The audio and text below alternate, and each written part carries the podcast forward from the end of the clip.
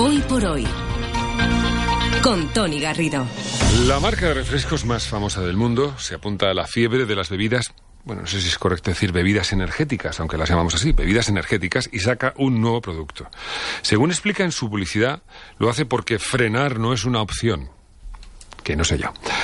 Esto, esto da, da para tema, ¿eh? Vamos a hablar de esto con nuestros escépticos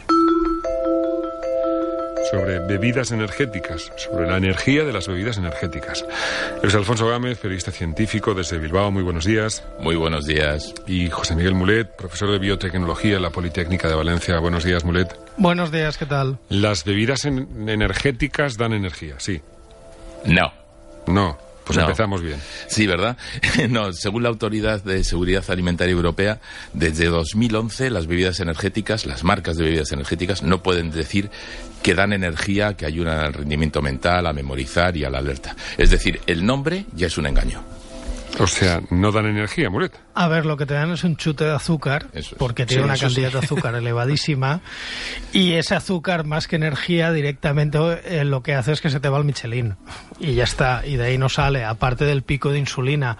Claro, el problema es que el, el foco de consumidores es normalmente gente joven, que tiene una vida muy activa. El problema es que esa misma gente joven, si ahora se acostumbra a beber bebidas energéticas, en cuanto se haga un poco mayor, van a aparecer problemas de diabetes y síndrome metabólico, porque el nivel de azúcar que están ingiriendo es exagerado.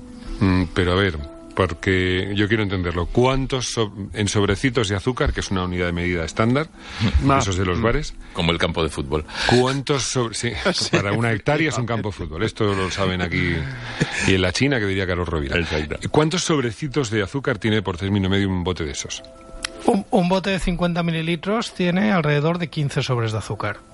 Uh, eso es, es como si yo llegara a un bar lo ponían este, estos días en internet había... 15, por favor. Mira, es el equivalente a llegar a un bar, pedir tres cafés y ponerle cinco sobres de azúcar a cada uno.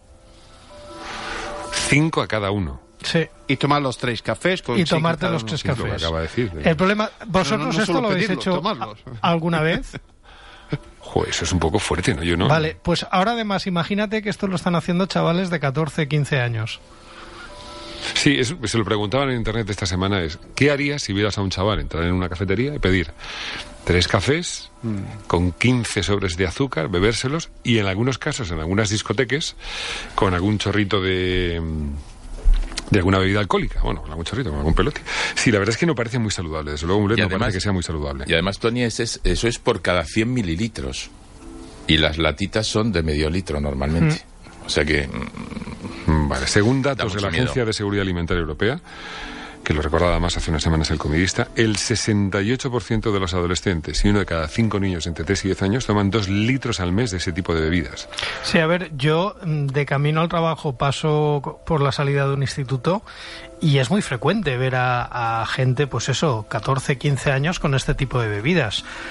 ¿Por qué? Pues porque, hombre, como no pueden beber alcohol, estos sí que tienen libre acceso. Incluso en algunos casos hay cafeterías o cantinas de instituto que las venden. De hecho, me llegó el caso de una profesora de un instituto en, en Puerto Real, en Cádiz, que había conseguido que en su instituto dejaran de venderlas. No, no, pero es que eso ya me parece tremendo, que lo vendan en el propio instituto. Eh, eso es una bomba. Sí, lo es, sin paliativos. Y de hecho, el principal problema no es si llevan taurina, si llevan cafeína. El principal problema es el azúcar, directamente. Y, perdón, ¿qué es eso de taurina? Que yo lo oigo en los anuncios. ¿Qué es la taurina? Pues es una molécula eh, que no es un aminoácido, aunque la suelen considerar un aminoácido, que tiene algunas funciones biológicas, pero que yo creo que básicamente la ponen con el nombre. Como el nombre sugiere que te vas a poner como un toro, pues por eso dicen contienen taurina pero no es una molécula esencial para el metabolismo y tampoco es que tenga mucho efecto. Y además, digamos que, la sintetizamos, ¿no? Nosotros no necesitamos tomarla. Los gatos, por ejemplo, se la tienen que dar en la dieta porque no tienen biosíntesis, pero nosotros la podemos sintetizar. Por lo tanto, no hace falta que esté presente en la dieta y por más taurina que tengas, no vas a estar como un toro ni te van a salir cuernos ni nada por el pero Es, pero es el marketing, No por eso. sí, es que claro, tiene un nombre tan sugerente. Si en vez de taurina se llamaba asquerosina, seguro que no, que no dirían eh, bebida no sé qué con asquerosina, porque sonaría mal. Mm, vale, bueno, a todo esto hay que añadir que muchos fines de semana ese tipo de bebidas se mezclan con alcohol. Claro, y entonces... vamos a escuchar, perdóname, vamos, a, vamos a escuchar al catedrático del Departamento de Nutrición y Bromatología de la Facultad de Farmacia de la Universidad de Barcelona, Abel Mariné, comentando una de las consecuencias más peligrosas de mezclar bebidas energéticas con alcohol. De que toma, sobre todo jóvenes, estas bebidas creyendo que habiendo tomado algo de alcohol el fin de semana, si toman una bebida de este tipo podrán conducir y no. Creerán que pueden conducir, con lo cual serán mucho más peligrosos porque tienen la falsa confianza. O sea, encima genera un estado te, tapa el estado del alcohol del bajonazo y de todo, pero tienes el efecto del alcohol por ahí. Es decir, lo enmascara, lo disimula. Y tú coges el coche y te estampas igual, sin frenos, ¿no? Un poco. Sí, de hecho esa es la publicidad, sin frenos. Por eso. Vale, y todas yo, ahora claro, depende de las modas, pero los guaranás, hmm. los ginseng, todo eso eh, que tiene otro tipo de principio, eh, porque en el fondo lo que buscamos es bebidas, esta vida es muy arrastrada, estamos todos fatal, vamos fatal de tiempo, estamos sin energía, buscamos algún tipo de suplemento. ¿Hay algo de eso que tenga cierto sentido? El ginseng se puso de moda hace 20 o 30 años, que todo el mundo estaba tomando ginseng, tomando suplementos de ginseng. No tienen demasiado efecto y de hecho hubo gente que se pasó tanto que llegó a describirse un síndrome de intoxicación por ginseng, que daba problemas, quiero recordar, de tensión arterial. Pero, a ver, lo que tienes que hacer es organizarte el tiempo y procurar descansar lo suficiente. Mm, estimulantes, pues la cafeína que te quita el sueño, pero la que hay en un café es suficiente, no hace falta que la concentres, y poco más. Y, por ejemplo, los deportistas con todo tipo de bebidas isotónicas, geles, barras, eh, todo eso, bueno, pero es que los deportistas, primero, están controlados. Con las bebidas de isotónicas está pasando lo mismo. La gente las bebe como si fuera mm, una cosa que tenemos que beber todos. Los deportistas están controlados. Si tomamos un exceso de minerales, hacemos funcionar a nuestros riñones y al hígado una barbaridad. Y yo creo que eso sería perjudicial, ¿no? A ver, sí es perjudicial. Y una cosa, el problema es lo que son los deportistas de verdad. A ver, si tú te estás corriendo un maratón de 42 kilómetros, pues sí que necesitas perder minerales, una bebida isotónica y estos geles de glucosa que son chute de azúcar, porque hombre, llevas 42 kilómetros corriendo, has consumido mucho azúcar. El problema es que la gente que se va a correr dos kilómetros, que se compra todo el equipo, da dos pasos y, y para, que se come también el gel de glucosa, se toma las bebidas isotónicas. A ver, tú no estás haciendo deporte de alto rendimiento, tú estás haciendo deporte pues al nivel tuyo. Mm. Y esto es un problema serio, sobre todo la gente de mediana edad que de repente se pone a prepararse un maratón.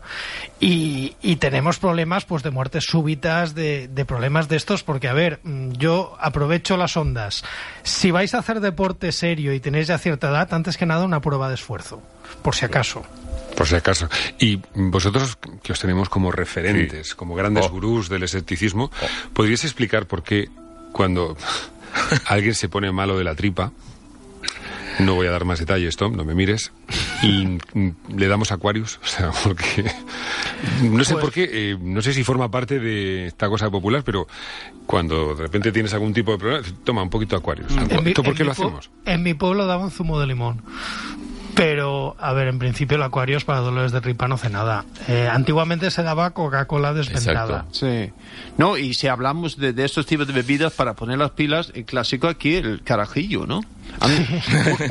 un, amigo nuestro de Castellón, Paco, te saludo, y cuando era de 11 años, tenía 11 años y jugaba balomano en la Liga Juvenil de Balomano en la Sierra de, Castellón, el entrenador llevaba a los chavales con 11 años a tomar un carajillo antes de partir. Un carajillo y una aspirina. Eso lo hacía Elenio Herrera también. Pues no sé si... Eh, pues casi mejor esto que, las novedades estas. Pasa que publicitariamente no tiene mucho carajillo. y fíjate que, fíjate que publicitariamente además se enlaza con deporte y con vida sana. El beber estas bombas de, azúcar y cafeína. Eso es un problema. O sea, mientras está prohibido el alcohol en, todas las actividades deportivas como anuncio, se está mm, fomentando estos productos que los expertos como Julio Basulto te advierten, llevan advirtiendo años de que son un riesgo para la salud. Sí, y el problema es el tipo de público al que van dirigidos, que es público muy joven. Mm. Y entonces esto va a ser un problema de salud pública como se siga extendiendo la moda. Bueno, vamos a pensar que en algún momento la cabeza irá a nuestro sitio común nos guía y dejamos de meternos esos chutes de, cosas que tampoco sabemos muy bien qué son. mira, no hay bebida más energética que comerse una fruta. Directamente. Ahí te da toda la energía que te hace falta, toda la fibra y muy sano. Y nada te quita más la sed que el agua. Pasa es que ir a la disco con una pera, lo mismo... No, no lo veo, ¿eh? Bueno. Oye, pues ahora que está de moda el veganismo, igual hasta ligas más. O, mojar las fresas en un carajillo, este tiene que ser. Eh, Tom, no necesitamos más aportaciones de ese tipo. Eh, escépticos, Mulet, Gámez, eh, tomaos una tila, un café. Bueno, un café no. Un, café, ¿por qué no? Un café, ¿por qué no? Uno, pero uno. Normal, normal. Uno, que luego no. y sin azúcar, no vaya a ser. Un abrazo grande. Un abrazo, hasta ahora. Tony Garrido, Cadena Ser.